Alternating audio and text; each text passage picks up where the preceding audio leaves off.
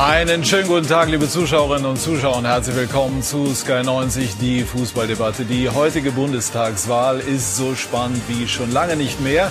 Das kann man über die Situation an der Tabellenspitze der Fußball-Bundesliga nicht wirklich behaupten. Oben thront, wie gewohnt, der FC Bayern. Die Münchner siegten glanzlos in Fürth, aber sie siegten eben, während die Verfolger patzten. Der VfL Wolfsburg und auch der vermeintliche Hauptrivale der Münchner Borussia Dortmund. Ohne die angeschlagenen Reus und Haaland lief wenig bei den Dortmundern, die insgesamt einen unerfreulichen Abend verbrachten. Das sind unsere Themen. Die brisante Rose-Rückkehr verlief emotional und hitzig, aber hielt sich halbwegs im Rahmen. Am Ende ärgerte vor allem die Niederlage den BVB-Coach. Kann Hütter Gladbach?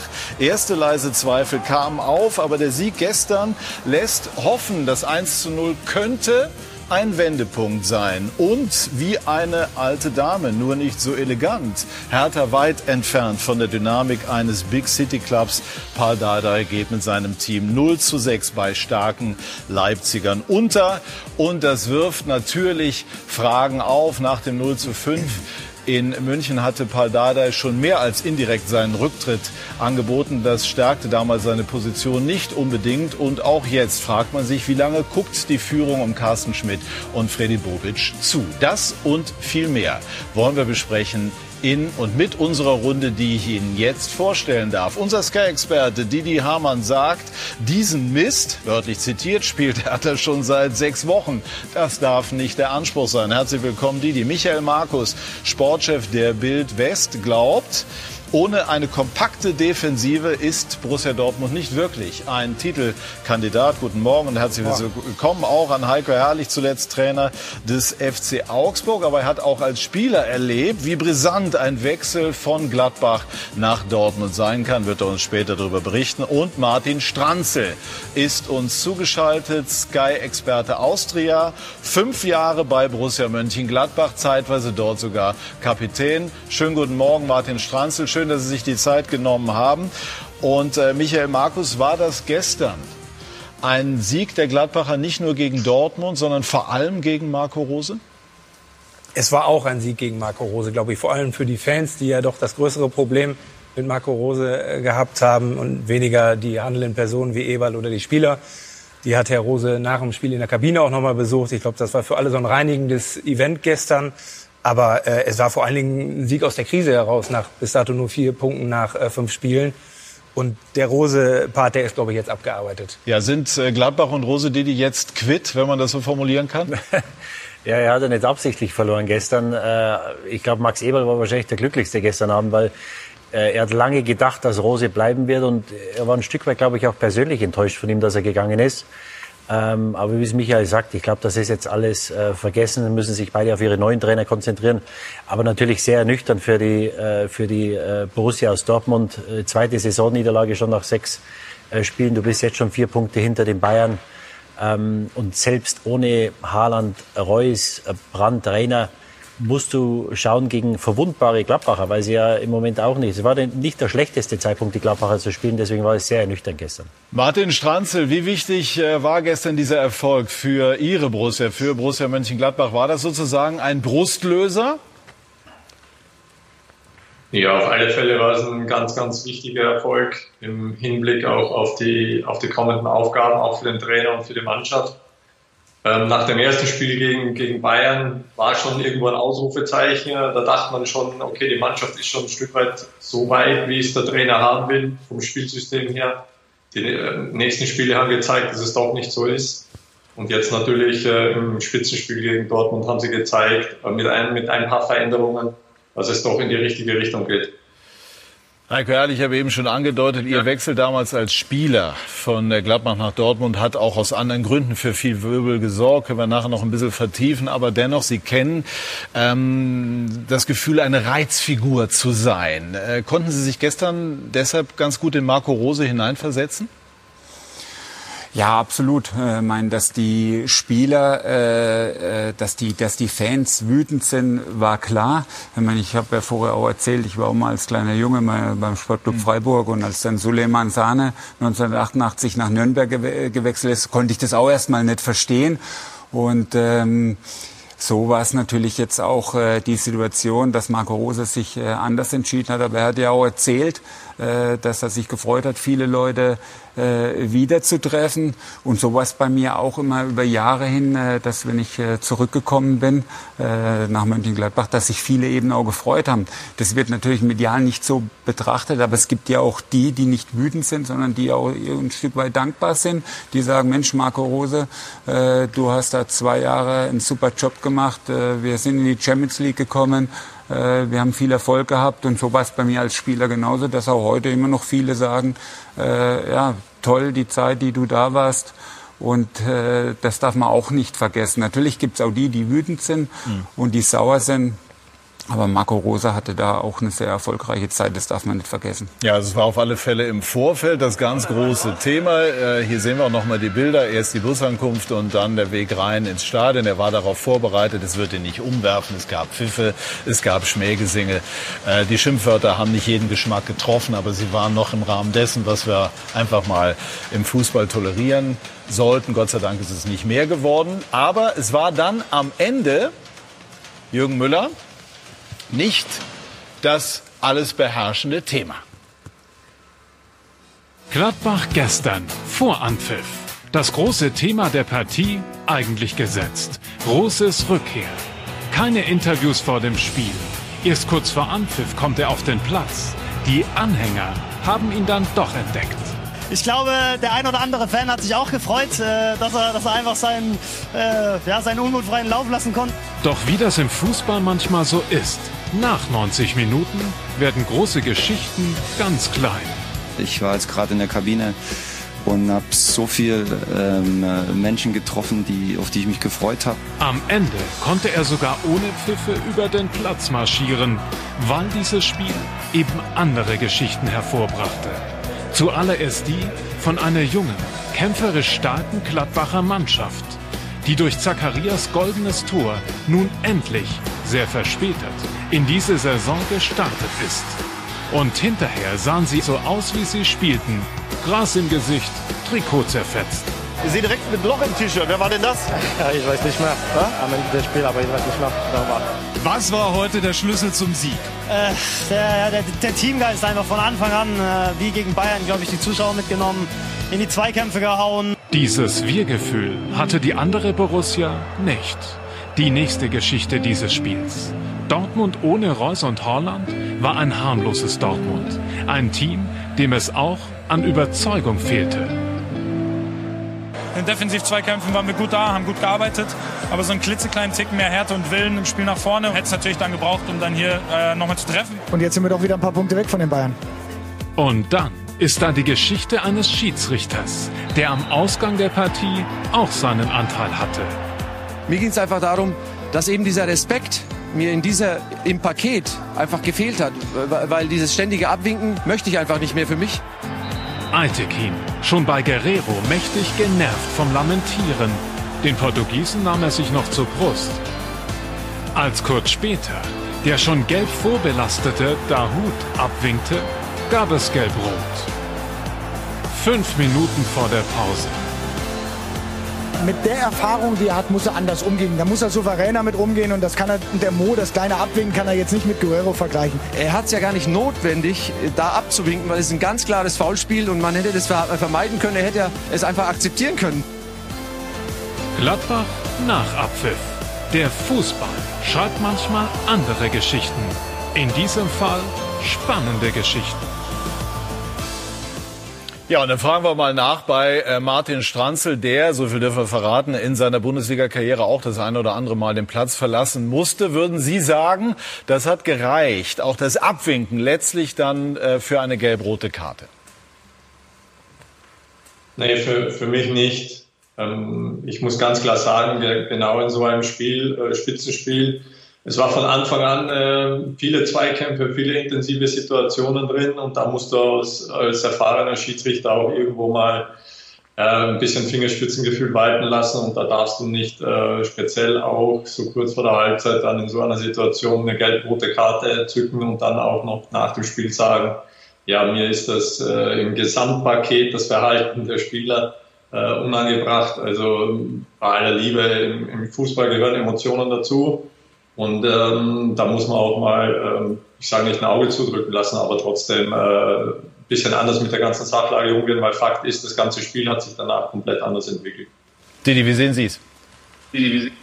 Ja, wenn du äh, eine abfällige Handbewegung dem Schiedsrichter gegenüber machst und schon verwarnt bist, dann begibst du dich auf dünnes Eis und begibst dich in Gefahr, dass du vom Platz fliegst. Und äh, das Foul ist unstrittig. Ich weiß nicht, was er, über was er sich beschwert hat, weil das war Foulspiel. Ähm, und er hat ja kurz vorher Guerrero ermahnt. Also es ist ja nicht so, dass, dass das aus heiterem Himmel passiert ist. Und äh, ich glaube, dass Aitekin äh, das gute Recht hat, in der Situation ihn vom Platz zu stellen. Also ich bin zu 100 Prozent bei Didi, wenn es um Respekt geht. Ja, das gehört sich nicht auf dem Fußballplatz, das gehört sich in der Gesellschaft nicht. Wir erfordern alle voneinander immer mehr Respekt ein. Das bezieht sich auch auf Medien, ne? sage ich auch selbstkritisch. Ähm, in der Situation aber äh, fehlt einfach das Fingerspitzengefühl. Klar geht ja der Hut da relativ biernig, sage ich mal, hin in so einer Situation, nachdem er auch die erste gelbe Karte sich eigentlich schon hätte sparen können. Ähm, aber ich glaube ganz was anderes. Ich glaube einfach, auch wenn Eidekin was anderes gesagt hat, dass er nicht auf dem Schirm hat in dem Augenblick, dass er ihn schon verwarnt hat. Woran machst du das fest? A, dauert mir das ein bisschen lange, bis er die richtige Tasche dann am Ende findet. Und äh, auch so, was wir so gehört haben hinterher im Nachgang aus den Kabinen. Ähm, und das wird für mich dann offensichtlich, als er diese Erklärung mit dem Guerrero zieht, weil die ist äh, völlig daneben, wie ich finde. Ähm, weil äh, er kann ihn ja nicht so in Sippenhaft nehmen. Nur weil der vorher irgendwen irgendwo auf dem Spielfeld ermahnt hat, muss der Dahut das nicht mitbekommen haben als erstes. Und das hat was von Willkür für mich.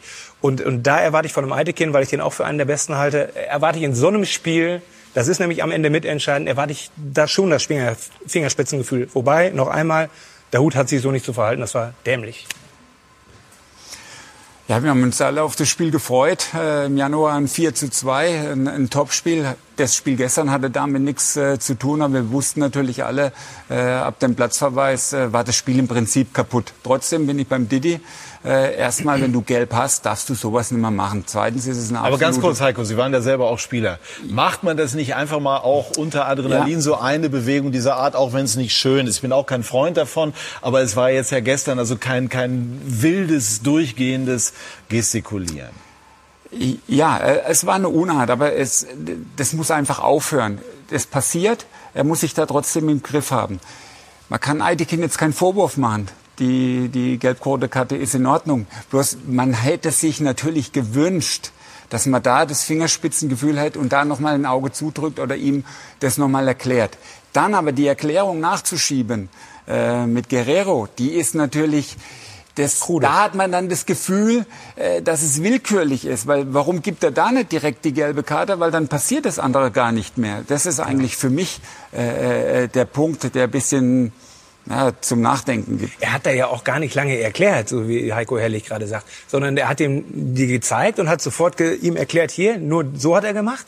Und dann ist er gegangen und vielleicht hat er was aufs Ohr bekommen oder wie auch immer. Das ist jetzt meine Meinung. Jetzt muss man natürlich auf der anderen Seite sagen, Martin Stranz, Sie verfolgen das ja jetzt auch mit. Man, äh, von einem Mann des Kalibers Eitekin äh, nimmt man an, unterstellt man, dass er natürlich schon eigentlich drauf hat, wer gerade gelb vor äh, belastet ist in diesem Spiel. Wie haben Sie die Situation dann so konkret wahrgenommen? Oder halten Sie für möglich, dass Ihnen das für einen Moment tatsächlich durchgerutscht ist? Ja, ich, ich denke schon, dass im ersten Moment äh, ähm, das durchgerutscht ist. Aber im Endeffekt hat er die Entscheidung, Entscheidung dann so getroffen, dass man sich als Schiedsrichter gerne nach dem Spiel dann auch hin, hin es ist auch gut, dass sich hinstellt und versucht, das zu erklären. Ich habe ja auch eine Situation mit ihm gehabt, äh, wo er mich mit, mit Rot vom Platz stellt wegen äh, Torraub gegen, gegen den Hamburger SV, wo ich das Bein zurückziehe und er beruft sich dann auf den, auf den Passus, jedes versuchte Beinstellen ist äh, ist, ist strafbar. Also er versucht es da auch zu erklären, aber ich bin nochmal bei dem Thema. Wir wollen Emotionen auf dem Platz, auch wenn ich gelb habe in der Situation, denkst du da dann äh, mit Adrenalin gar nicht drüber nach. Und äh, wer den Mo kennt, ich habe mit ihm zusammengespielt, er ist ein sehr emotionaler Typ und wenn er halt einmal abblickt und sagt, ach, hör auf, das kann man ja auch von den Lippen nochmal ablesen, äh, dann ist das jetzt für mich kein, kein, kein böses Ding oder wie es hier diskutiert wird, ein respektloses Verhalten. Da habe ich auf dem Platz schon ganz andere Sachen gesehen. Äh, die im Endeffekt nicht geahndet werden oder wenn Schiedsrichter früher auch dann zu dir hingegangen sind und gesagt haben, ja, jetzt halt du mal die Klappe, konzentriere dich aufs Fußballspielen, dann war das Thema auch durch und du wusstest sofort Bescheid, okay, jetzt ist hier Feierabend. Ja, da muss ich speziell in so einem Spiel, das hat für mich, wie gesagt, das, das Spiel dann äh, komplett zerstört. Ja, wir diskutieren immer hier über, über Benehmen auf dem Platz, aber im Gegen, Gegenzug kann man natürlich auch irgendwo als Schiedsrichter irgendwo einen Konsens finden oder miteinander reden oder auch mal ein hartes Wort fallen lassen. dann ist das Thema durch. Dann muss ich da nicht in so einem Spiel speziell dann auch wieder äh, eine gelbe Karte zeigen oder gelb-rot ein Spiel auf den Platz schicken. So wie es Marco Rose nach auch dem Spiel gesagt hat. Ja, dann sollten eigentlich alle Spieler gleich behandelt werden und dann müsste es in der ersten Aktion auch schon eine gelbe Karte für Guerrero gegeben haben. Das war ja auch nicht der Fall. Ja, für mich, für mich ist es absolut unerheblich, ob ihm das durchgegangen ist. Es mag sein, dass er in dem Moment nicht mehr gewusst hat, dass er Dahu schon verwarnt hat. Aber also auf die entsprechende Frage, nur damit wir das nochmal klar haben, hat er gesagt, er habe es ja. gewusst. Und das ist zunächst mal das, was wir jetzt aber, auch äh, Aber selbst wenn, es spielt überhaupt keine Rolle. Er hat Guerrero verwarnt, ja, und dann war es klar, ob, ob, ob Dahu das mitbekommen hat oder nicht. Das spielt auch überhaupt keine Rolle. Du hast nicht abzuwinken und abfällige Handbewegungen oder verbale Bemerkungen gegenüber dem Schiedsrichter werden mit einer gelben Karte bestraft. Ja?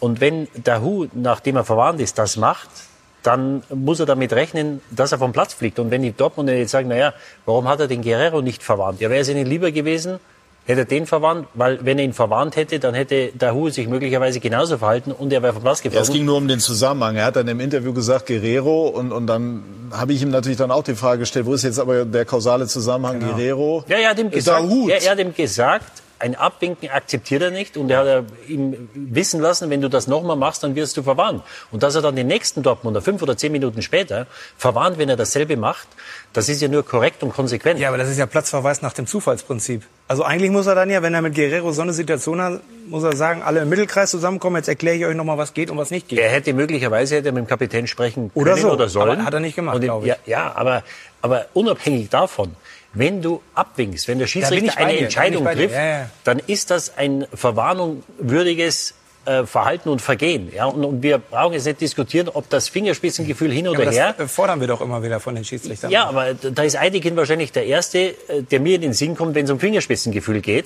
Und das ist eine Sache, die geht nicht. Und wir hatten ja vor zwei oder drei Jahren wurde diese Rudelbildung, wurde versucht zu unterbinden. Ja? Und äh, dann haben wir gesagt, es werden keine Rudel mehr. Und wenn einer da mit drei oder vier Mann dort ist, dann werden die Vereine bestraft und dann wird, äh, wird das mit gelben Karten geahndet. Das wissen die Spieler ja. Und du, du kannst nicht abwickeln. Und ich, ich muss ganz ehrlich sagen, ich habe auch lang genug gespielt. Ich äh, würde mich jetzt wundern, wenn man eine Szene findet in den 15 Jahren, wo ich mal abgewunken habe. Oh, das, das ist jetzt ein Aufruf. Ja, aber, aber, aber das macht man nicht. Ja, das, das, damit wächst du auf. Der Schiedsrichter ist der Chef auf dem Platz. Fertig. Ja. Und wenn du und wenn es kein Foulspiel gewesen wäre, dann hätte ich doch irgendwo Sympathie für der Hu, dass er sagt, Schiedsrichter, das war doch, ich berühre den gar nicht. Das ist Foulspiel. Ja. Und wenn das anders gewesen wäre, dann hätte ich noch etwas Sympathie. So wie es war, äh, habe ich dafür kein Verständnis. Die, die, also, ich verstehe das komplett, aber wir wollen ja auch auf der anderen Seite kein klinisches Fußballspiel. Also ich bin äh, wirklich, also Respekt ganz, ganz wichtig und ich verstehe auch, wenn Eitekind an irgendeinem Punkt im weiteren Verlauf gesagt hätte, wenn das weiter so passiert wäre, jetzt müssen wir mal, jetzt ist mal Schluss hier. Das ist ganz klar. Aber er hat einmal nach dem Ja, der Kienhöfer, der bei uns BAMS-Experte ja. ist, der hat da sogar gesagt, das ist ein widerwärtiges das Verhalten. Das zum Beispiel finde ich als Wortfall in dem Kontext so, ja, zu viel. Aber der scheint ja auch viel Erfahrung mit genau diesen Vorgängen zu haben. Aber sich einfach zu sagen, diese Respektlosigkeit ist zu viel mittlerweile. Aber es ist so in den Vereinen. Wir werden jedes Jahr am Saisonanfang, wenn wir geschult, kommt ein Schiedsrichter, Schiedsrichtervertreter und klärt uns auf. Äh, über die neuen Regeln. Die Spieler hören dann zu, schauen zu, erklären die Handregeln, die manchmal trotzdem immer noch missverständlich sind und aber weisen auch immer wieder darauf hin, dass bestimmte Dinge wie Rudelbildung oder Abwinken oder äh, abfällige Gesten, dass die nicht mehr erlaubt sind, übrigens auch bei uns Trainern. Ne? Und die wollen das halt eben so haben. Und ich finde das auch nicht verkehrt in unserer Gesellschaft. Wir sind ja auch Vorbilder für, für junge Menschen. Und äh, die schauen das natürlich auch an und winken dann andauernd ab. Mhm. Und Hummels hat es gestern eigentlich gut auf den Punkt gebracht. Du darfst dem Schiedsrichter gar nicht die Chance geben, mir da eine gelb-rote äh, Karte zu zeigen. Einfach von der Reihenfolge. Natürlich hätten wir als neutrale Fans äh, gewünscht, dass das Spiel äh, normal weitergeht. Aber er hätte sich einfach da im Griff haben müssen. Da muss man einfach anfangen. Und vielleicht äh, muss man da noch mehr dran arbeiten an allen, allen Spielen, dass sowas einfach weniger wird. Ich kann Eidekin da schon ein Stück weit äh, verstehen, dass die Schiedsrichter da auch mehr Respekt einfordern. Also wer mal ein, ein Trainingsspiel äh, äh als Trainer äh, leiten musste, der weiß, wie schwer das ist. Wie schwer das ist, wirklich also, da die richtige Entscheidung zu treffen manchmal. Und da ärgern die Jungs sich dann auch und oft zu Recht. Ne? Das hat äh, Marco Rose ja nachher auch nochmal gesagt. Ich würde gerne Martin Stranzel noch einmal mit reinnehmen. Wie, ähm, Sie haben es eben erwähnt, Sie haben mit der Hut zusammengespielt. Wie ist er? Ist er ein Typ, der sich leicht reizen lässt oder eigentlich so eher ein friedlicher, umgänglicher Zeitgenosse?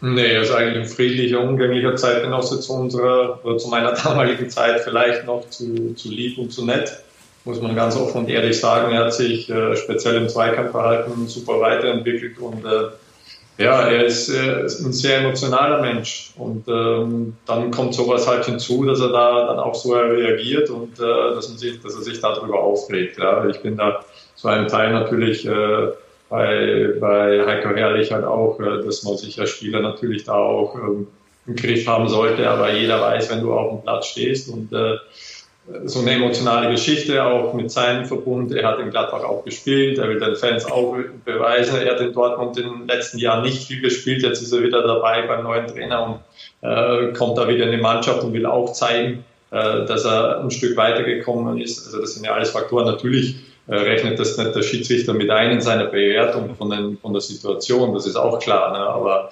ähm, ich bin auch für ein viel mehr für ein Miteinander mit Schiedsrichtern und Spielern, mit dem Umgang. Da bin ich auch ganz klar dafür. Aber nichtsdestotrotz bleibe ich da bei, der, bei meiner Meinung, dass man da in der Situation, auch wenn die Regeln so und so sind, äh, dass man da doch äh, auch mal, ich sage nicht ein Auge zudrückt, aber die Situation doch ein bisschen anders bewertet. Gut, also ähm, wir ja. halten aber fest, dass auch bis dahin Borussia Dortmund nicht wirklich überzeugen konnte. Aber logischerweise war das ein Nachteil. Das ist schon eine Schlüsselszene des gestrigen Spiels gewesen. Mats Hummels haben wir eben auch schon so ein bisschen angedeutet, äh, hat dann auch Kritik an der Hut geübt. Da würden wir gleich drüber sprechen, über die Rückkehr nochmal von Marco Rose und natürlich auch darüber, warum Borussia Dortmund ohne Reus und ohne Haaland dann wirklich so wenig Torgefahr entwickeln konnte. Gleich mehr dazu bei SK90, die Fußballdebatte.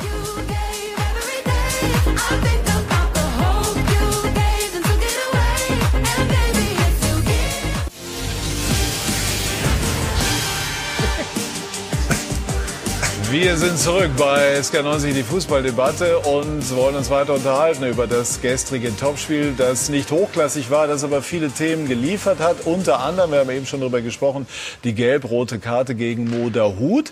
Und äh, sein Verhalten hat äh, sein Mitspieler Mats Hummels durchaus erzürnt.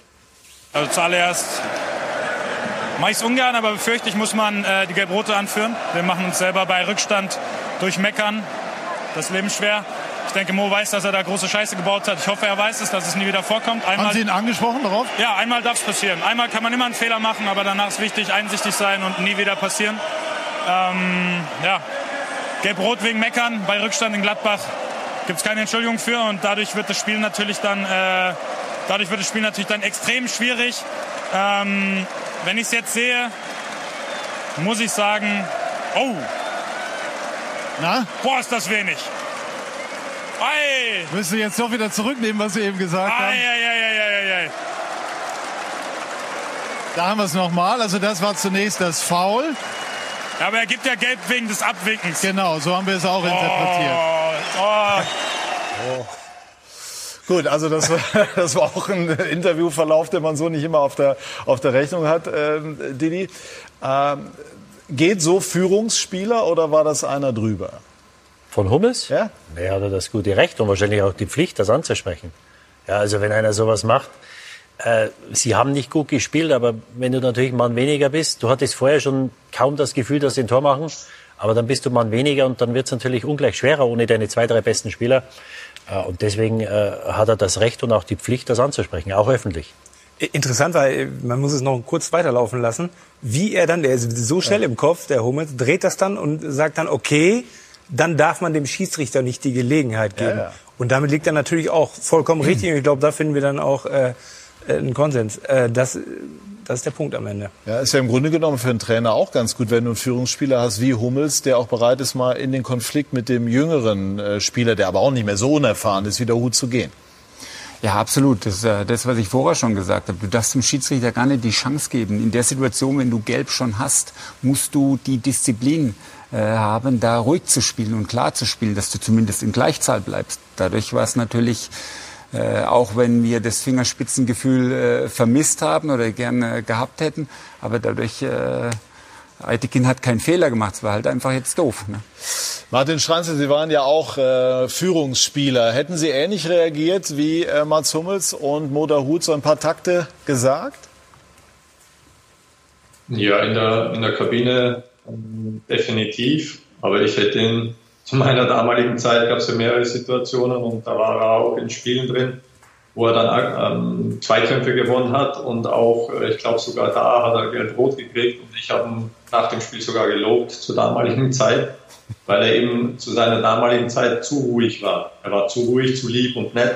Er war ein super Fußballer, aber er konnte sich halt in Zweikämpfen nie, nie so richtig durchsetzen. Jetzt ist er natürlich ein Entwicklungsschritt weiter, er ist jetzt älter und ähm, natürlich, äh, wenn du dann die Situation äh, im Spiel hast und du bist dann ein Mann weniger, natürlich redest du dann mit den, mit den Spielern äh, nach, das, nach dem Spiel darüber oder in der Kabine.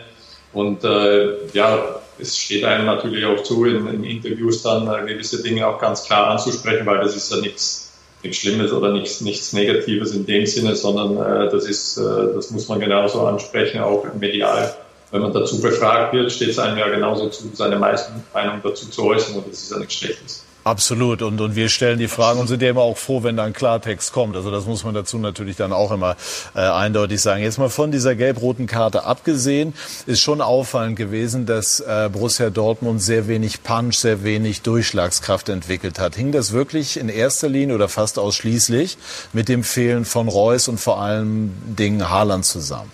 Ja, absolut. Ähm, man gerade sieht, wie in den letzten Wochen oder auch letztes Jahr, seit Haaland da ist, äh, und auch Reus, wie viele Tiefenläufe die machen, auch wenn sie den Ball nicht bekommen und dadurch die Zwischenräume öffnen, wo sie dadurch wieder andere Spieler anspielbar sind, die gestern dementsprechend gefehlt haben.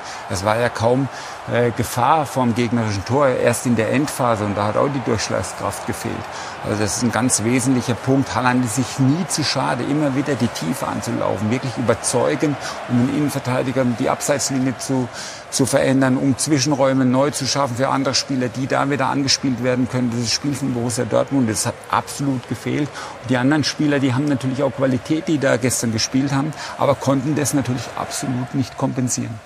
Ja, da fehlt einfach, ne? Da fehlt ja auch noch äh, Rainer, den müssen wir auch noch oben drauf setzen. Also da fehlt dir wirklich im Grunde genommen Herz, Hirn und Lunge. Und äh, da bist du nicht Rand lebensfähig. war auch nicht dabei, Rand, also auch ein gewisses okay, Tempo, wobei von, der, genau, von der Bank. Ja. Ne? Aber äh, das ist einfach eine Achse, das geht nicht. Das können die nicht verkraften. Und ohne Haaland, behaupte ich schon alleine, wird es schwierig mit, dem, mit der Titeljagd und einem ernsthaften Konkurrenten von Bayern. Und vielleicht war das schon der Vorgeschmack auf so eine neue Saison, wenn Haaland wahrscheinlich nicht mehr da ist was dann da für eine Problematik drohen könnte. also die Abhängigkeit ist, ist, da. Immens. Ja, 90 Prozent, ich glaube, aller Tore bis dato in dieser Saison waren über Reus und Haaland. Ja. Also das, 15 von 17, also wenn so, das, das sagt ja alles. Ne? Und der Mukoko ob 16, ja. 17 oder 18, ja. er ist offiziell 16, äh, der, der braucht einfach noch seine Zeit. Das sieht man in vielen Aktionen. Der hat ein enormes Potenzial, aber das ist ja bei, beileibe natürlich noch kein vollständiger bundesliga ja, Wie soll das auch, so, wie soll Eben, das auch gehen? Das gehen? Klar. Dass die Dortmunder abhängig sind von Haaland, das steht ja außer Frage und sind wahrscheinlich der Verein oder das ist der Spieler, von dem der Verein oder die Mannschaft am abhängigsten ist. Also ich glaube, dass die Dortmunder abhängiger sind von Haaland als die Bayern zum Beispiel von Lewandowski. Ja, wir wissen nicht wie, weil beide eigentlich selten oder nie verletzt sind. Ähm, aber mir ist das äh, schon ein Stück weit zu einfach, weil Sie haben vor vier oder fünf Wochen in Freiburg verloren.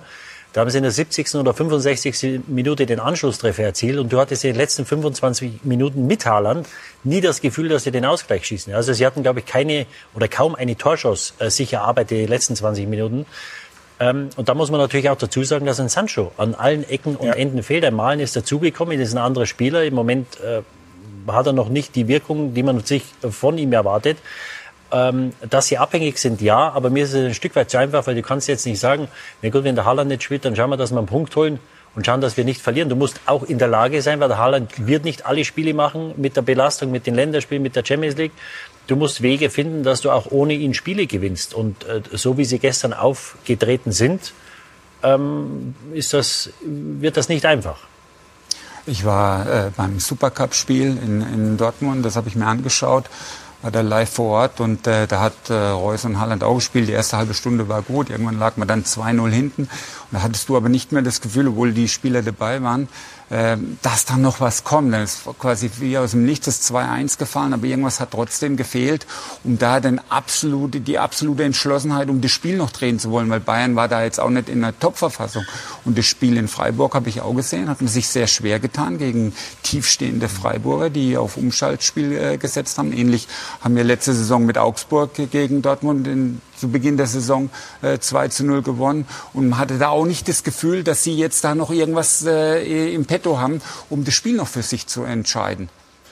Inwiefern hat denn Martin Stranz aber nach Ihrer Einschätzung das Fehlen von Reus und Haaland, auch wenn es nicht alles erklärt, äh, die Statik dieses Spiels verändert, beziehungsweise Borussia Mönchengladbach ins Blatt gespielt? Ja, als, als allererstes muss man ganz klar sagen, die Qualität von, beiden Spielern sind, sind ihnen schon abgegangen. Aber wie es ja auch in der Runde richtig angesprochen worden ist, äh, waren ja auch Spiele dabei, wo beide dabei waren und wenig Chancen kreiert waren. Ich verwende gerne immer den Spruch, äh, wenn man sich die Spiele von Dortmund anschaut, wenn wenn es läuft, dann läuft's, dann äh, funktionieren viele Dinge und, und die Tore werden gemacht und wird, es wird Hurra-Fußball gespielt. Aber wenn es schwierig ist, wenn, wenn der Gegner hart gegen den Ball auch oder hart gegen, gegen den Gegenspieler arbeitet, so wie es gestern Borussia Mönchengladbach auch sehr, sehr gut gemacht hat, ähm, dann kriegen sie Schwierigkeiten und dann finden sie halt auch äh, wenig Lösungen oder dann wird ihnen der Spaß quasi am Fußball genommen. Und da erwarte ich mir eigentlich von, von Spielern äh, wie der Matz zum Beispiel oder auch wie der Witzel, dass die halt da auch mal äh, ein Stück weit vorangehen und da versuchen, die, die, die Hurra Truppe äh, da, dagegen zu, zu steuern und da auch äh, noch mehr Verantwortung zu übernehmen. Wobei ich weiß, dass es sich irrsinnig schwierig gestaltet dann mit, mit den vielen Spielern, die immer mit Ball am Fuß arbeiten wollen, die immer zaubern wollen, die immer Chancen kreieren wollen. Aber wenn es dann hart auf hart kommt, brauchst du halt auch Typen, die da die da auch mit vorne wegmarschieren. Und da sehe ich halt schon ein bisschen die Schwierigkeit in ihrem Fußballspiel. Und da müssen sie einfach eine Schippe drauflegen, weg von diesem äh, Hurra-Fußball äh, hin auch wirklich zu, zu einer Truppe, die, die den Fußball auch dann so erarbeitet und sich da dagegen stemmt und dann auch in schwierigen Phasen Chancen herausarbeitet und sich dagegen wehrt, äh, wenig äh, Chancen zu kreieren, sondern auch da gezielt dann weiter Fußball spielt. Äh, Didi, äh, Marco Reus Kapselreizung. Wir haben jetzt viel über Haaland gesprochen. Also wie sehr wog der Ausfall dann gestern? Ja, muss man schauen. Äh, wir hatten ja die Diskussion mit dem äh, Sportverstand vom FC Bayern, wo es dann auch um die, um die Nationalmannschaft ging, dass er in der Nationalmannschaft jetzt wieder spielen will ich dachte, seine Karriere ist beendet. Du kannst, ja die, du kannst ja die Turniere nicht aussuchen. Entweder du bist Nationalspieler oder du bist keiner. Du die Nationalmannschaftskarriere, meinen Sie? Ja, du, du kannst jetzt sagen, ich spiele jetzt nicht, weil ich will mich auf meinen Verein oder auf meinen Körper konzentrieren. Und drei Monate später kommst du wieder und sagst, hier bin ich wieder und jetzt äh, will ich zur, zur WM in 18 Monaten. Er wird ja nicht jünger, ja. Und äh, Kapselreizung, ich, ich weiß nicht, muss man mal schauen, ob er jetzt unter der Woche in der Champions League spielen kann. Ähm, aber er muss halt schauen, dass er 70, 80 Prozent der Spiele auf dem Platz steht, weil das natürlich, das Kapitänsamt ist ja ein Trumpf, ja. Und wenn du gerade in Gladbach wo er auch Vergangenheit hat. Wenn du da spielst, da brauchst du deine besten Spieler. Es war ein ganz wichtiges Spiel gestern, dass du den Bayern auf den Fersen bleibst, dass du dieses Momentum, das du dir geholt hast, jetzt die, die letzten Wochen mit dem späten Sieg gegen Hoffenheim, dass du das weiter. So, jetzt äh, fällt er wieder aus und er hat ja, glaube ich, im, im Schnitt in den letzten vier, fünf Jahren fehlt er, glaube ich, äh, von drei Spielen fehlt er eins. Also er spielt, glaube ich, 60 oder 65 Prozent der Spiele. Und ich habe das ja schon mal gesagt. nicht absichtlich. Ne? Nein, nein, absolut. Nur ähm, du nimmst dir einen Trumpf, wenn ein Kapitän jedes dritte Spiel nicht dabei ist. Ja? Und deswegen habe ich das ja mal angeregt. Ich weiß nicht, ob er Kapitän sein sollte, weil du einen Kapitän brauchst du jede Woche. Den brauchst du nicht zwei von drei Spielen, den brauchst du neun von zehn Spielen. Ja?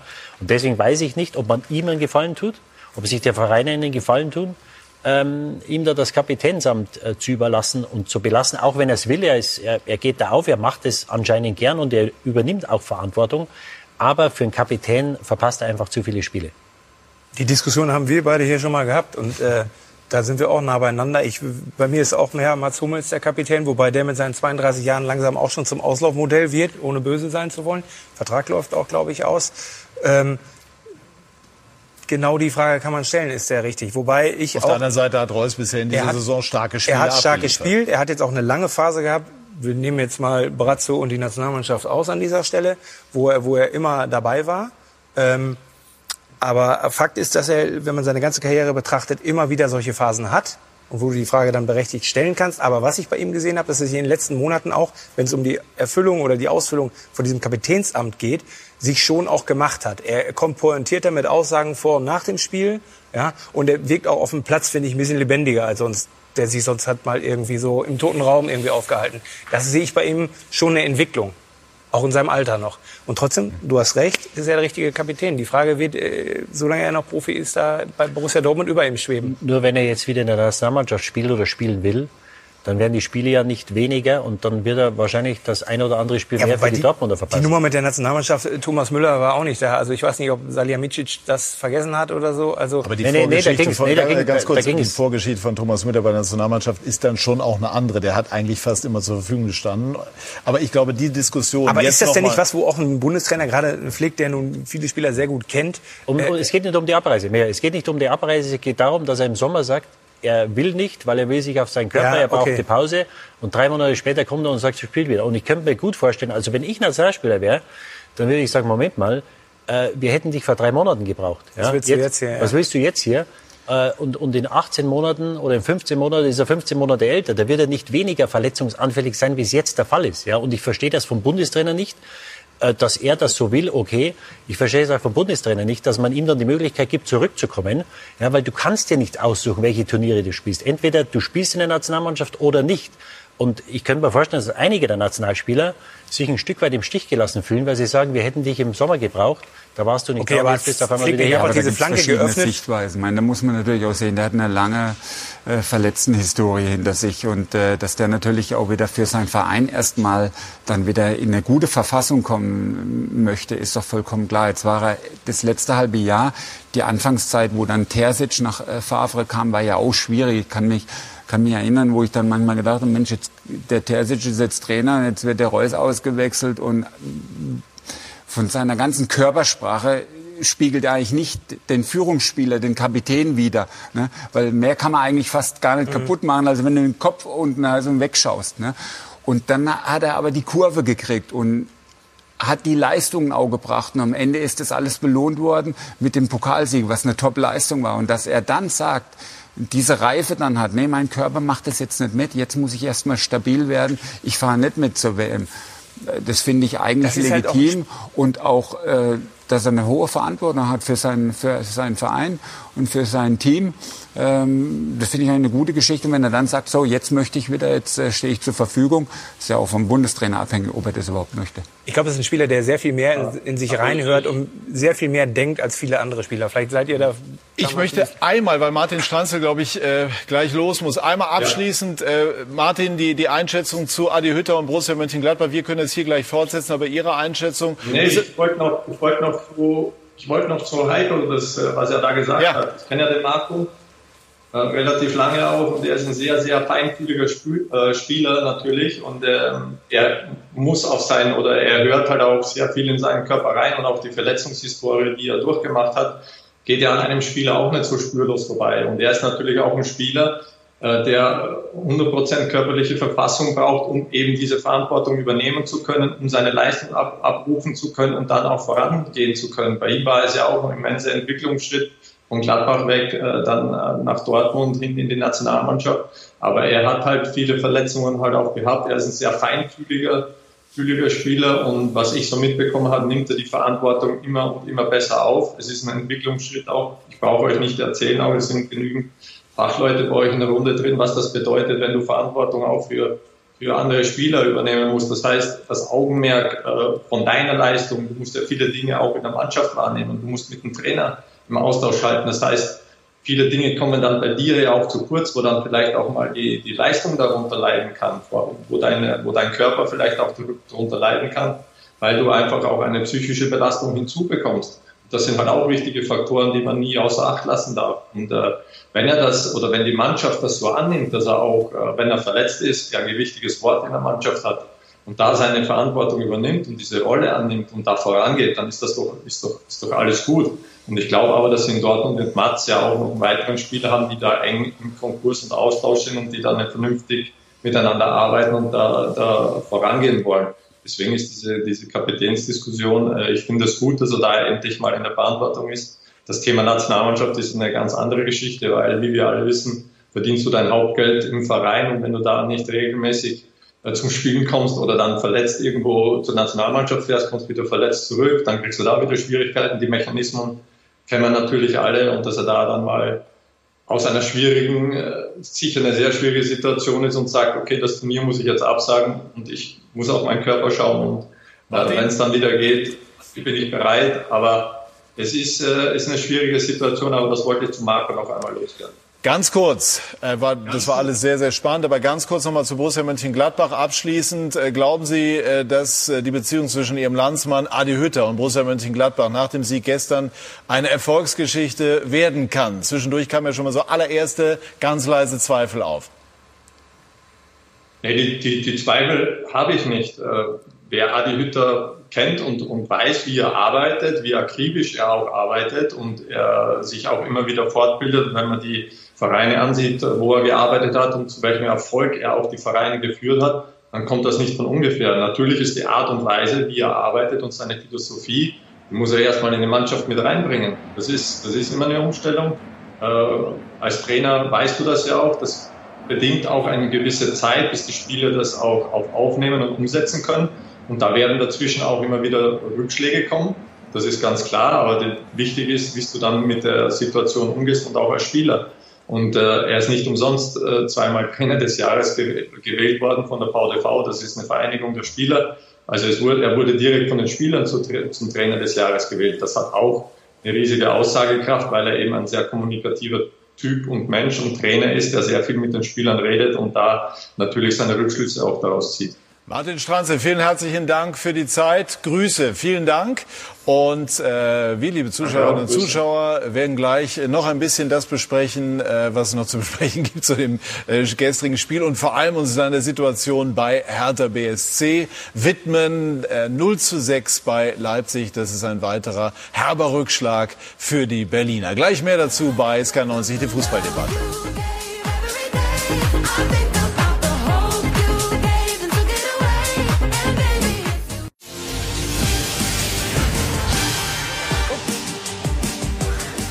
Wir sind zurück bei Sky 90, die Fußballdebatte. Und äh, Didi und Michael haben sehr engagiert weiter diskutiert über die Thematik Marco Reus.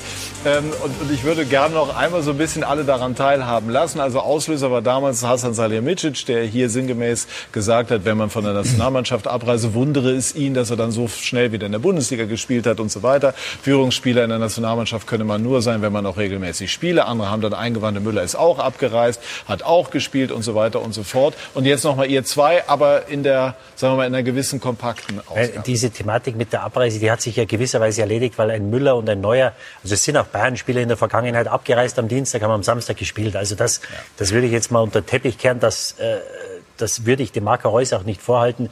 Mir geht es nur um die Sache, dass er im Sommer sagt, er braucht Zeit für seinen Körper, um zu regenerieren. Er hätte 10, 14 Tage Zeit gehabt, um sich dann vorzubereiten auf die Europameisterschaft. Die Weltmeisterschaft ist unter der Saison. Das heißt, da gibt es wahrscheinlich keine 14 Tage Pause, in der er sich vorbereiten kann auf die, auf die Weltmeisterschaft. Und er ist 15 oder 18 Monate älter. Und deswegen verstehe ich nicht und, und glaube auch, dass innerhalb der Mannschaft, und was auch der Sportverstand gesagt hat, äh, Hasan Salihamidzic letzte Woche, ich könnte mir vorstellen, dass das ein Stück weit auch von den Spielern kommt. Dass die gesagt haben, wir haben da kein Verständnis dafür, dass er im Sommer nicht spielen kann. Und die Qualifikation, die schaffen wir schon. Ja? Es geht ja um das Turnier. Das heißt, jetzt kann er nicht spielen.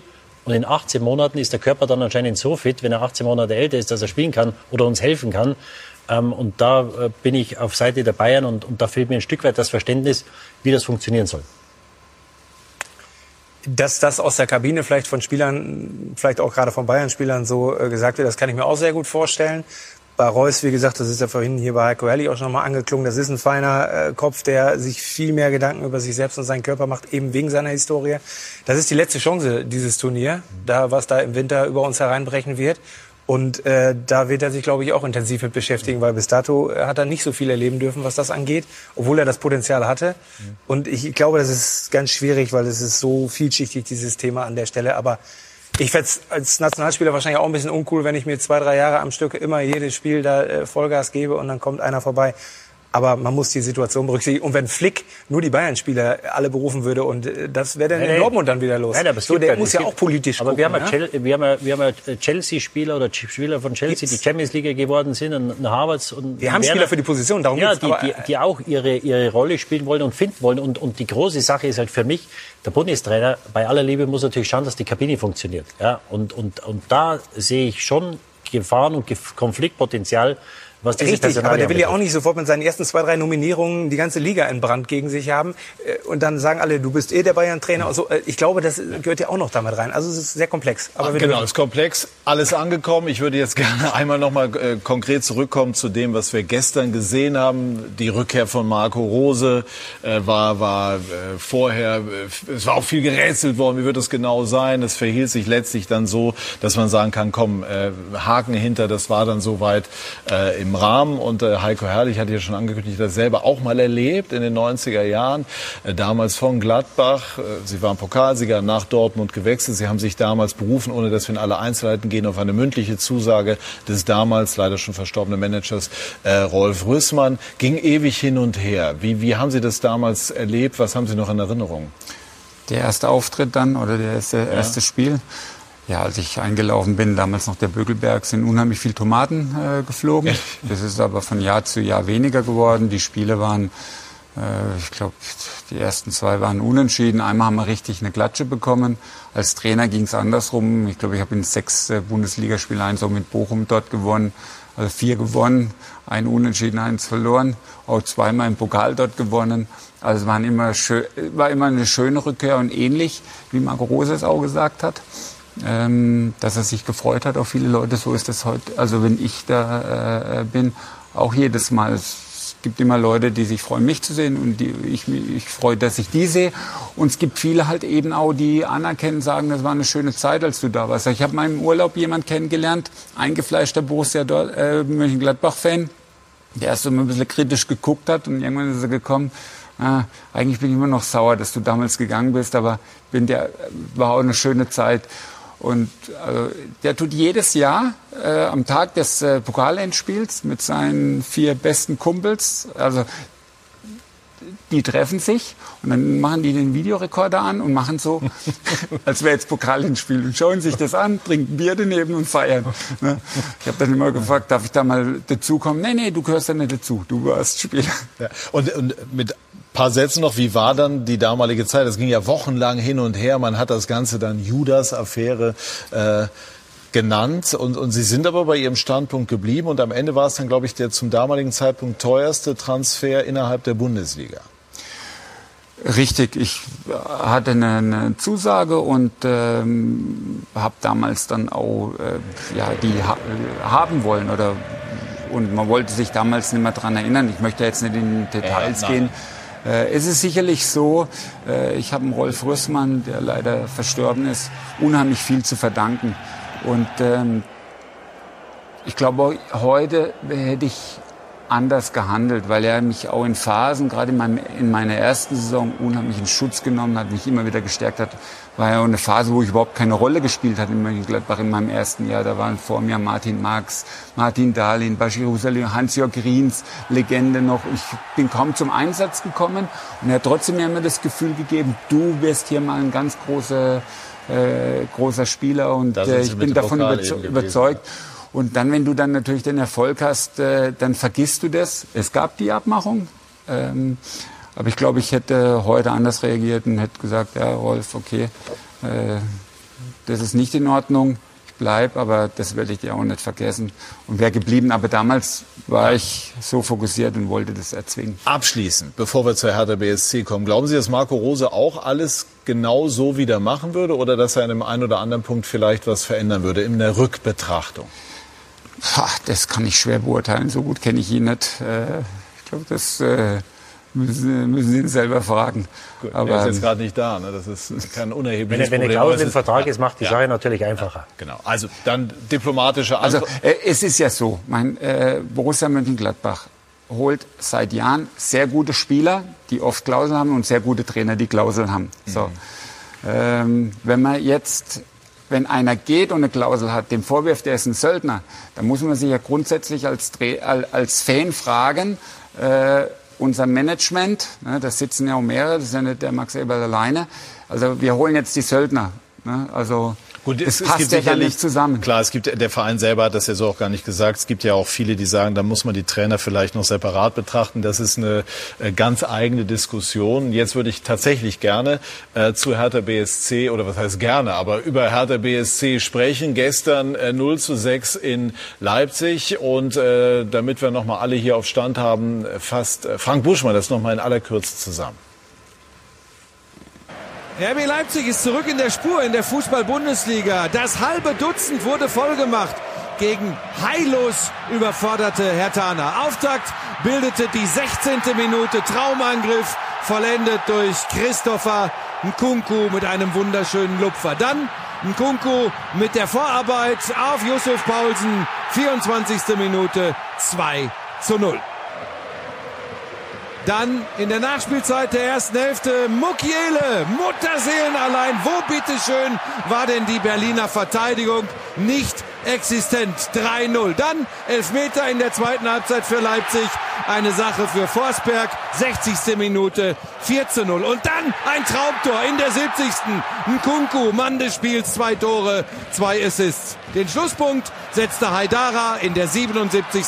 Und dann war das halbe Dutzend voll. Leipzig 6, Hertha 0.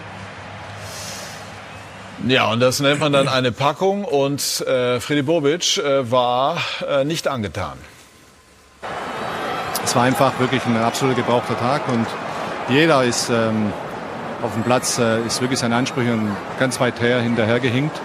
Und äh, ja, wir müssen uns eigentlich nur bei unseren Fans eigentlich wirklich entschuldigen für, für den Auftritt. Äh, so einen Auftritt möchte ich in der Form eigentlich nicht mehr sehen. Diskussionen haben wir ständig. Ähm, das, wissen, das wissen wir, wenn du in dem Tagesgeschäft bist. Fußball-Bundesliga jede Woche hängst du ein bisschen von den Ergebnissen ab. Jetzt war zwei Wochen alles super.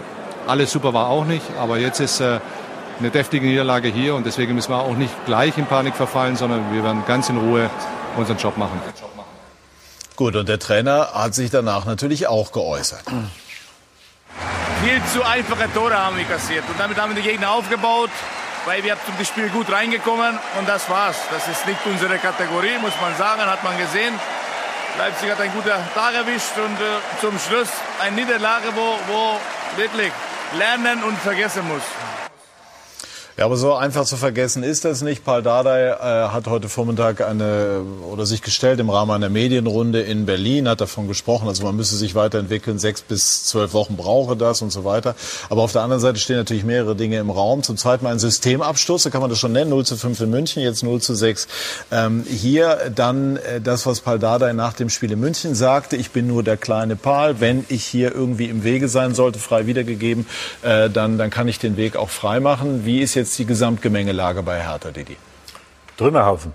Also äh, ich habe das Spiel gestern intensiv verfolgt. Ich habe einen gebrauchten Tag immer so interpretiert, dass man Entscheidungen gegen sich hat, einen Platzverweis kriegt, einer verletzt runter muss und dann ging halt einfach nichts. Das war gestern eine Kapitulation. Und das war das zweite Mal innerhalb von drei oder vier Wochen, dass die Mannschaft kapituliert hat. Ja, die haben sechs bekommen, hätten mehr bekommen können oder müssen. Fredi sagt, die letzten zwei Wochen war alles super. Sie haben sich zu zwei Siegen gegen die zwei Aufsteiger gequält. Die Bochumer. Das hat er aber auch ironisch gemeint, glaube ich, ne? Nee, nee, das glaube ich nicht. Das glaube ich nicht. Der hat das relativiert, aber hat das schon so gemeint. Und die Vierter waren nicht schlechter letzte Woche. Da haben sie durch ein Eigentor haben sie gewonnen. Äh, zehn Minuten vor Schluss, wo sie auch im Rückstand waren. Sie haben am ersten Spieltag nach Führung in Köln verloren. Am zweiten Spieltag haben sie nach Führung zu Hause gegen Wolfsburg verloren.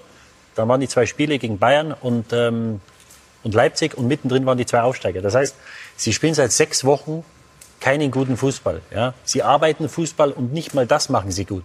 Ja, und der Paul hat letztes Jahr hat er sensationelle Arbeit geleistet. Sie mussten kurz vor Saisonschluss nochmal in Quarantäne. Die anderen äh, äh, Mitbewerber um die, um die Abstiegsplätze, Relegation, haben alle gepunktet. Sie kamen aus der Quarantäne und haben das wirklich wunderbar gemacht. Also er hat Verdienste für den Verein. Nur wenn er sich dann hinstellt nach dem Bayern-Spiel und sagt, ähm, einen Tag später, ich bin der äh, kleine Paul und wahrscheinlich wollte der Verein einen größeren Trainer haben und wenn Sie wollen, dann gehe ich halt wieder zurück, dass darunter seine Autorität leidet und dass die Wahrnehmung ihm gegenüber eine andere ist, das ist ja ganz normal. Und ich habe vor zwei oder drei Wochen, wo wir Lässt hier waren, sich das noch einfangen? Nein, ich habe vor zwei, drei Wochen gesagt, ich wüsste nicht, wie das mit dem Trainer weitergehen soll.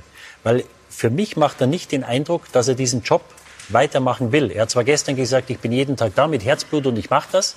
Aber mit, mit, mit so einer Aussage gibst du natürlich auch den Spielern ein Stück weit ein Alibi. Ja, weil du ihnen das Gefühl gibst, naja, der will vielleicht gar nicht hier sein, wenn der Trainer nicht da sein will, warum sollen wir dann für den durchs Feuer gehen? Und das ist im Moment eine, eine Konstellation, äh, die nicht gut gehen kann. Und wenn äh, Fredi vom gebrauchten Tag redet, wenn sie so weitermachen, dann werden sie gebrauchte Wochen und Monate haben, weil ich sehe nicht, wie das äh, kurzfristig oder mittelfristig besser werden soll. Also hier ist auch nochmal das Zitat, ich äh, hänge nicht an meinem Sitz, ich helfe aus. Paul ist nur ein kleiner Trainer. Ne? Das ist das, was dann irgendwie hängen bleibt. Da scheint ja auch zwischen den Zeilen viel äh, drin zu stecken. Es wird ja immer mal so gemunkelt, dass er auch nur so den Übergang moderieren solle, bis dann ein größerer Name zur Verfügung stehe. Ist das so? Ja, ich glaube, das ist der äh, Anfang vom Ende. Ne? Wenn du das so offerierst selber, das liest sich ja vielleicht sogar so ein bisschen so, als wenn er die Oberen auffordern will, jetzt dann erlöst, Erlöst mich, mich, jetzt. ja. Und äh, was Didi schon sagt, die Autorität in der Mannschaft kann dann nicht mehr zu 100 Prozent gegeben sein, glaube ich einfach. Und äh, ja, vielleicht ist auch so ein bisschen ein Klammern an ihm. Er ist so eine Kultfigur da in der Stadt und mit dem Verein. Aber auf Dauer kann das nicht erfolgreich sein. Und äh, da muss jetzt schnell was passieren, weil da waren schon sehr viele gebrauchte Tage beim Big Chaos Club, ne? Ja, beim Big City Club, äh, bei dem es im Moment sportlich nicht läuft, also jetzt salonfähig wiedergegeben. Zweites Zitat äh, von äh, Paul Dardai kommt auch, war äh, auch interessant. Ich bin hier, ich brauche keinen Hubschrauber, ich bin zufrieden mit meinem Leben in Westend. Und wenn das für die Fans alles nicht schöner ist, dann ist Paul weg. Ne? Also das spielt sehr stark auf diese Big City-Thematik an und auf all das, was Hertha sein möchte eines Ferntages, aber jetzt noch nicht ist. Und wohl Paul Dardai, der diese alte Hertha-DNA in sich trägt, vielleicht sich nicht wiederfindet. Ja, das ist für so jemand, die, die, diese, diese, diese, diese Marke, die man da äh, kreiert hat, äh, die ist für, für ihn als ausführende sportliche Kraft, ist das der absolute Horror in meinen Augen. Ja, gerade wenn du dann so viele Probleme hast mit Kader und allem drumherum, dann ist das tödlich, das holt dich immer wieder ein und das ist so prägnant, das benutzen wir alle permanent, wandeln das ab, wie ich es gerade gemacht habe. Also das ist einfach ein Horror, glaube ich, oder? Wie würde ich das als Trainer aufnehmen? darf man sich Da als muss ja Trainer- ein bisschen zurückgehen. Ne? Heiko, Vor Heiko. anderthalb Jahren äh, hat man unter Klinsmann, äh, ich glaube, über 70 Millionen ausgegeben für neue Spieler, wollte äh, jetzt richtig groß durchstarten. Und Paul war natürlich dann äh, dafür da, um die Scherben aufzuräumen und hat wirklich einen guten Job dann noch gemacht. Und dass dann so Aussagen schon mal äh, kommen, ist vielleicht unglücklich, aber, aber menschlich, weil er identifiziert sich äh, mit dem Verein. Aber darf ich einmal dazwischen? Aber zeigen diese Aussagen nicht, dass er zumindest nicht das Vertrauen zu spüren scheint? Ob das wirklich so ist oder nicht, das kann ich nicht beurteilen. Aber es wirkt so, als würde er das so wahrnehmen. Ja, aber das hat mir ihm ja ausgesprochen, man, sonst wäre er nicht Trainer. Ich glaube, äh, bei Hertha BSC, wenn die jetzt einen anderen Trainer haben würden oder wollten, dann würden sie das machen. Ich glaube, dass er schon äh, sich absolut identifiziert und wenn er keine Lust mehr hätte, dann würde er hinschmeißen. Ich glaube, den Stellenwert, den Status hat er schon, aber er gibt halt jeden Tag da alles und, und haut sich da rein und weiß aber, es ist eine schwierige Bedingung. Ob er sich damit identifiziert, mit der Gesamtsituation, mit dem Ziel, mit der, mit der Zielrichtung, das ist, steht auf einem ganz anderen Blatt. Und wie geht das jetzt weiter?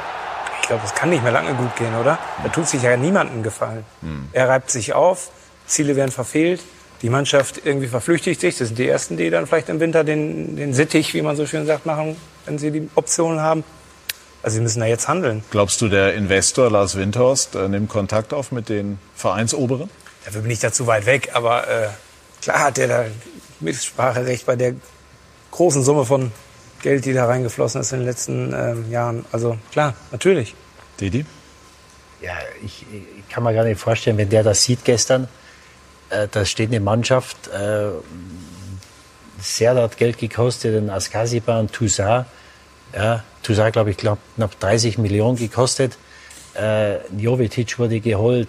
Gut, hinten haben sie einige Verletzte, das muss man dem Paar lassen. Er schmeißt da die Jungen rein. Da, er, da sagt er, die, die sollen jetzt sich mal freischwimmen und haben das letzte Woche auch ganz ordentlich gemacht. Die Jungen, die Älteren nicht. Äh, ich- kann mir gar nicht vorstellen, was der Investor, wenn der das sieht, ja, äh, der ist 18, 24 Monaten kam der, hier sind 2, 250 Millionen. Kolportierte 374 Millionen. So, ja, und, und, und ich glaube, allzu viel Geld ist da nicht mehr da. Und wenn man sich anschaut, was sie für eine Mannschaft haben, Ähm, ich glaube, dass sie gute Einzelspieler haben. Einzelspieler, die unter die ersten acht gehören. Wenn man sich die Mannschaft anschaut, äh, gehören sie wahrscheinlich unter die letzten fünf oder sechs. Und du musst jetzt, ähm, du musst jetzt schauen, dass du irgendwie eine, eine, eine Stimmungsänderung hast oder dass du das versuchst, das Schiff wieder auf Kurs zu bringen. Weil so wie sie im Moment spielen, ja, und, und äh, die zwei Siege, vergiss die sechs Punkte, die sie haben. Das war gegen Aufsteiger, wie gesagt. Die Vierter haben, glaube ich, einen Etat von 16 Millionen. Die Vierter waren nicht schlechte. Die haben nicht verdient gehabt, damals in Berlin zu verlieren letzte Woche. Du musst schauen, dass du da unten Worüber sich die Hertha sehr gefreut hat. Da gab es auch das Bild von äh, Arne Friedrich. Ja, das ist das Nächste. Du, du hast Ansprüche vor zwei Jahren, dass du in die, in die Champions League willst. Und dann schießt du äh, 20 oder Viertelstunde vor Schluss den Siegtreffer durch ein, durch ein Eigentor. Dann läuft der Sportdirektor Arne Friedrich läuft da in die, zur Eckfahne und jubelt mit den Spielern, wie wenn er selbst noch ein Spieler wäre. Und da denke ich mir auch, nach so einem Spiel... Da ist die Szene. Ja, Erst nach, das Tor und nach, nach so einem Spiel, das sind Spieler, die geholt wurden, die einen Haufen Geld gekostet haben und auch verdienen.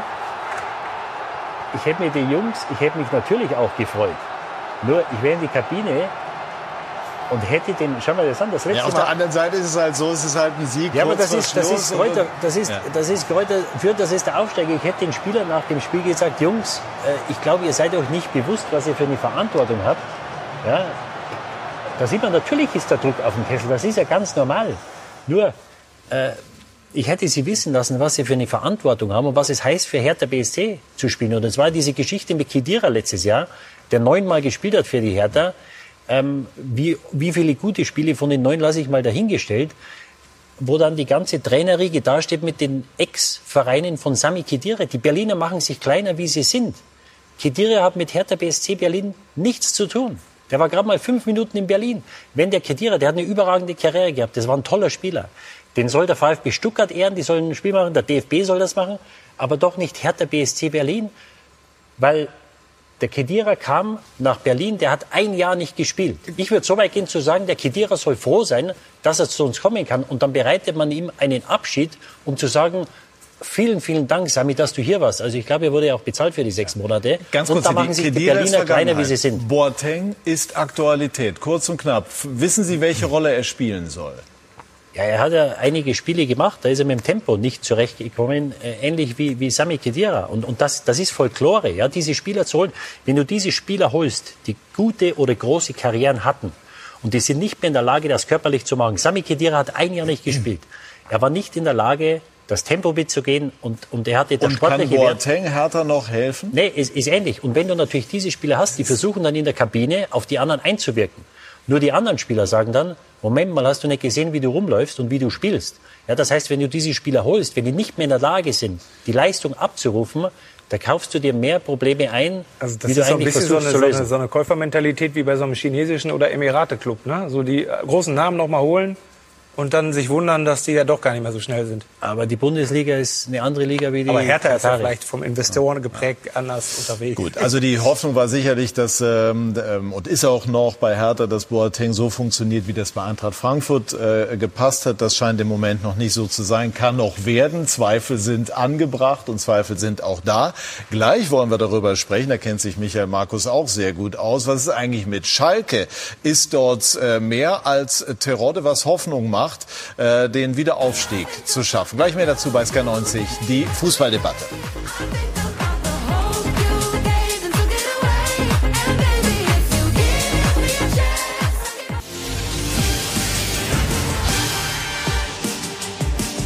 Wir sind zurück bei SK90, die Fußballdebatte. Und einmal mehr hat es in unserer kurzen Unterbrechung eine weitere lebhafte Debatte äh, gegeben. Die drehte sich jetzt um, um Kevin Prince Boateng, der ja auch mal bei Schalke spielt, auf die wir gleich zu sprechen kommen. Aber einmal noch ein Wort zu dem, was Didi eben äh, gesagt hat. Ist es wirklich ein Problem, wenn einer der erfahrenen Spieler das Wort führen will, aber gleichzeitig die, die Leistung auf dem Platz nicht über 90 Minuten da ist? Unter anderem aus Verletzungsgründen. Ja, wir wissen nicht, ob er das noch schafft, ob er das körperlich äh, noch hinkriegt. Aber dann ist natürlich die Situation andere sind da.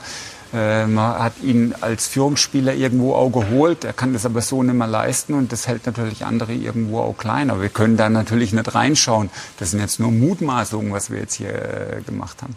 Aber es ist natürlich schwer, wenn die Leistung nicht da ist, zu führen. Ja, weil, weil du kannst sprechen und du kannst Verantwortung übernehmen, wenn du Leistung bringst. Aber wenn du keine Leistung bringst, äh, dann wirst du nur wenig Gehör finden in der Kabine. Und ich kann mir nur vorstellen, wenn ein Boateng jetzt oder ein Kedira zum Askasiba kommt, der argentinische Nationalspieler ist und ihm sagt, was er zu tun hat, dann könnte ich mir vorstellen, wie die Antwort ist.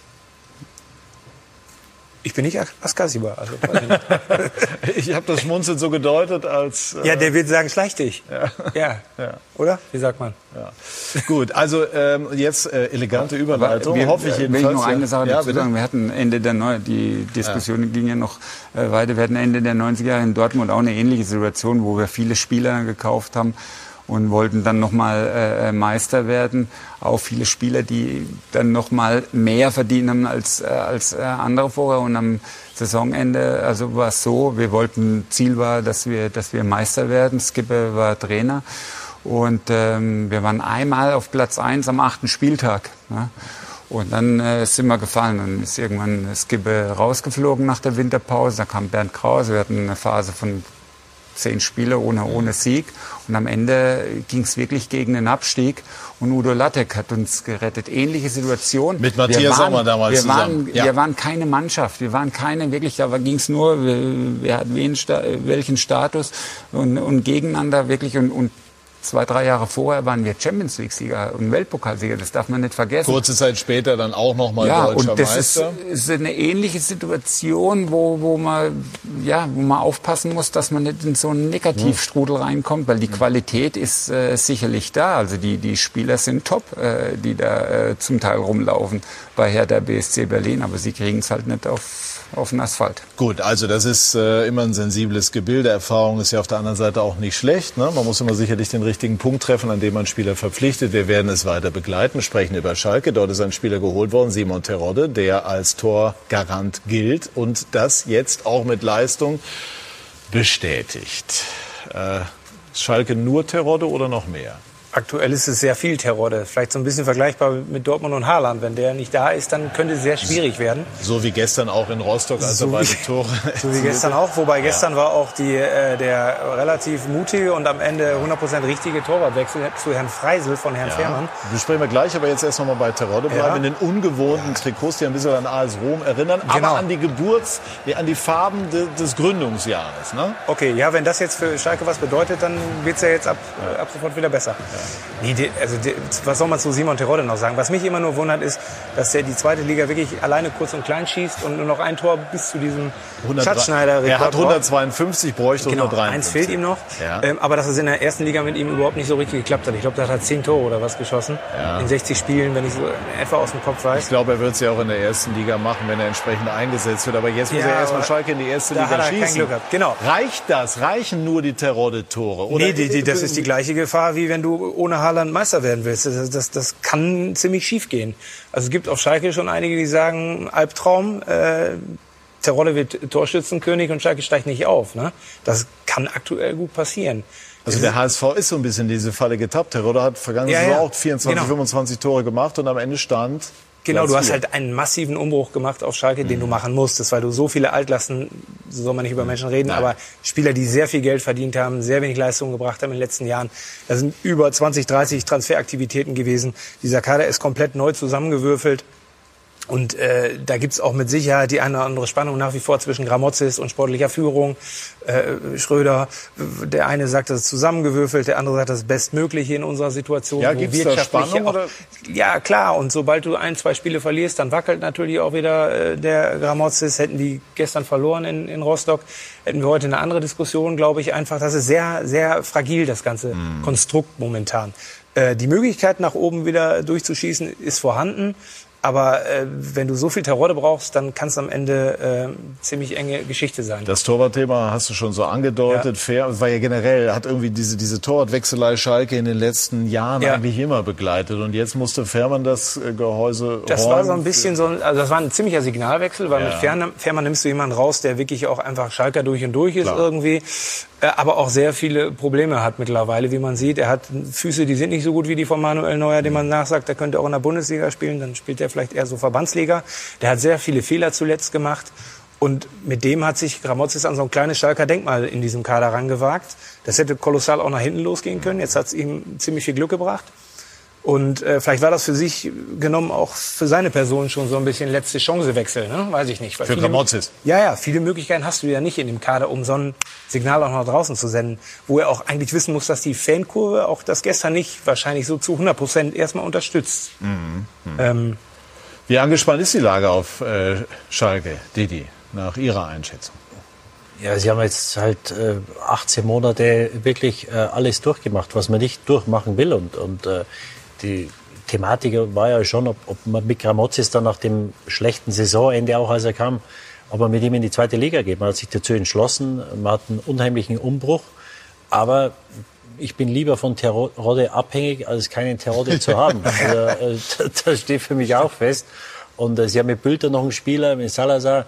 Äh, dann haben sie ein paar Junge, den Flick, den Tier. Äh, also die haben junge Spieler, die sie danach bringen. Und, und dieser Torwartwechsel, ich glaube, du steigst nicht auf ohne das hundertprozentige Vertrauen der Mannschaft in den Torwart. Ja? Mhm. Und, und das, ein Torwart wechselst du nicht so einfach. Aber wenn du das Gefühl hast, du musst irgendwas machen, ich, ich, ich habe den Schritt schon früher erwartet, jetzt kam er. Und ich kann mir vorstellen, dass das wirklich wie so, ein, äh, wie so ein kleiner Zünder für die Schalke ist, dass es jetzt nach vorne geht, weil sie, sie haben gute Spieler und wenn du einen Spieler hast, der 25, 30 Tore machst, dann hast du natürlich, bist du in jedem Spiel, selbst wenn du mal 1 oder 2-0 hin bist, bist du immer noch im Spiel. Und äh, deswegen es wird nicht einfach. Ich habe äh, gestern mit Markus Kaczynski gesprochen, gesagt, können die Regensburger aufsteigen? Der sagt, wenn die Vierter aufsteigen können, dann können es auch die Regensburger. Ähm, aber du musst halt schauen, dass du auf Tuchfühlung bleibst. Und die Schalker, die Hamburger, die haben natürlich einen anderen Druck als ein, ein Paderborn in Kiel oder, oder wer auch immer. Schalke hat einen enormen. Druck. Also wir haben schon drüber geredet. Ne? Aber ich sehe das, ich, ich, ich, also wenn, wenn wir gesehen haben, was letztes Jahr passiert ist, über die ganze Saison, als sie dann mit was nicht, 15 oder 17 Punkten abgestiegen sind, muss ich sagen, könnten sie meiner Meinung nach nicht weiter sein, wie sie jetzt sind. Also ich bin positiv überrascht und ich freue mich äh, über das, was ich im Moment sehe und was auf Schalke Positiv passiert. überrascht? Absolut. Ja, sie haben, was haben sie jetzt? 13, 14 Punkte. Ja, ja. Ähm, sie sind auf Tuchfühlung, weil du musstest ja, wir haben das ja in der Vergangenheit gesehen, du bist ja nicht davor gefeit, dass du absteigst, dass du gleich nochmal absteigst. Du machst ja eine Operation am offenen Paderborn Herzen. Ja, damals. das ist- ne? das ist- Ja. Und Paderborn wäre ja eigentlich, damals war ich in, in Regensburg äh, Trainer, die wären ja eigentlich in die Regionalliga abgegangen, wenn 60 München äh, die Lizenz Jetzt bekommen hätte für die dritte Liga, die wären komplett weg gewesen.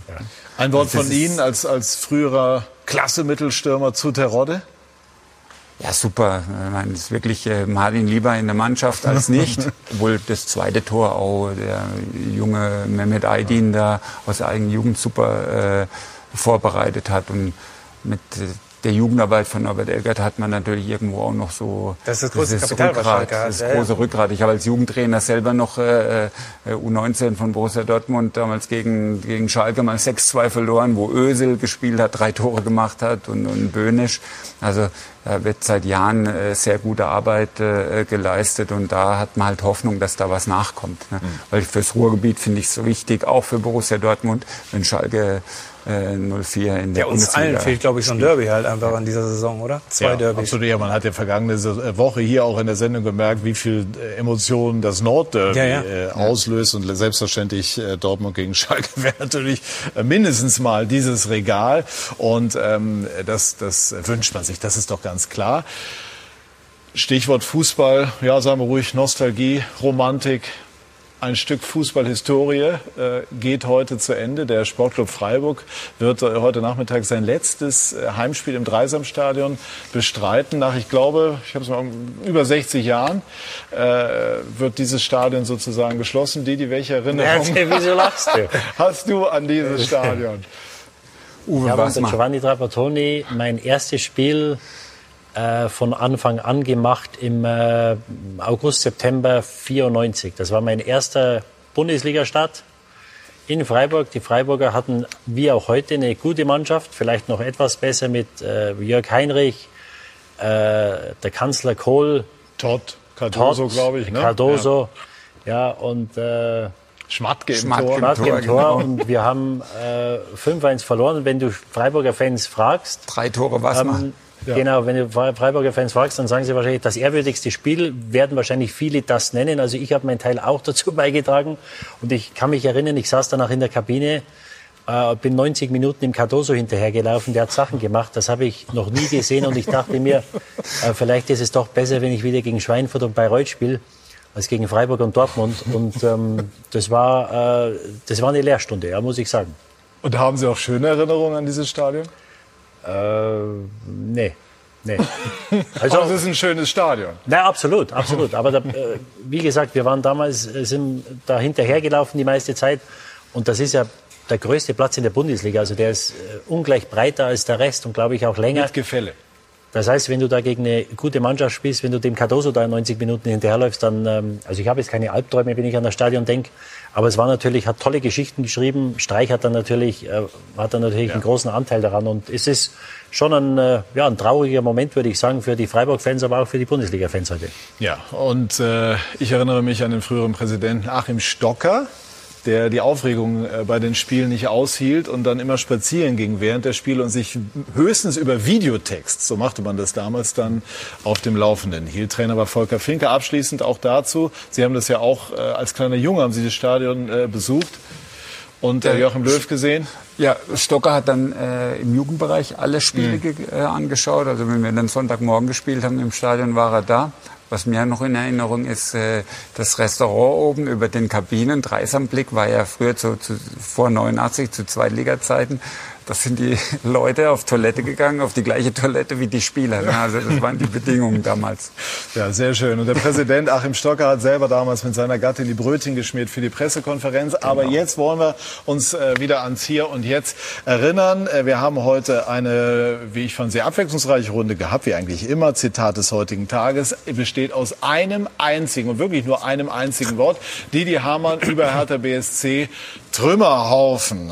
Die haben es in der Hand in den nächsten Wochen das Gegenteil zu beweisen. Was läuft heute noch wo? Wir haben sehr viel Sport im Angebot. Die zweite Liga, über die wir eben schon gesprochen haben, äh, hält interessante Spiele bereit. Der Hamburger Sportverein, der aufsteigen möchte in dieser Saison, gegen den ersten FC Nürnberg und Werder spielt auch bei Dynamo Dresden. Wir haben den Ryder Cup, den dritten und entscheidenden Tag. Die Europäer liegen aber schon deutlich zurück gegen die USA und wir haben das Topspiel im Handball. Magdeburg gegen Leipzig und wir haben auch noch die Formel 1. Also all das bei Sky und äh, heute Abend werfen Sie vermutlich einen Blick in die Bundestagswahl und die Ergebnisse. Ansonsten bleiben Sie bei Sky. Ich bedanke mich ganz herzlich bei der Runde und bei Ihnen, liebe Zuschauerinnen und Zuschauer, für Ihr Interesse an diesem Wahlsonntag. Machen Sie es gut. Tschüss und auf Wiedersehen.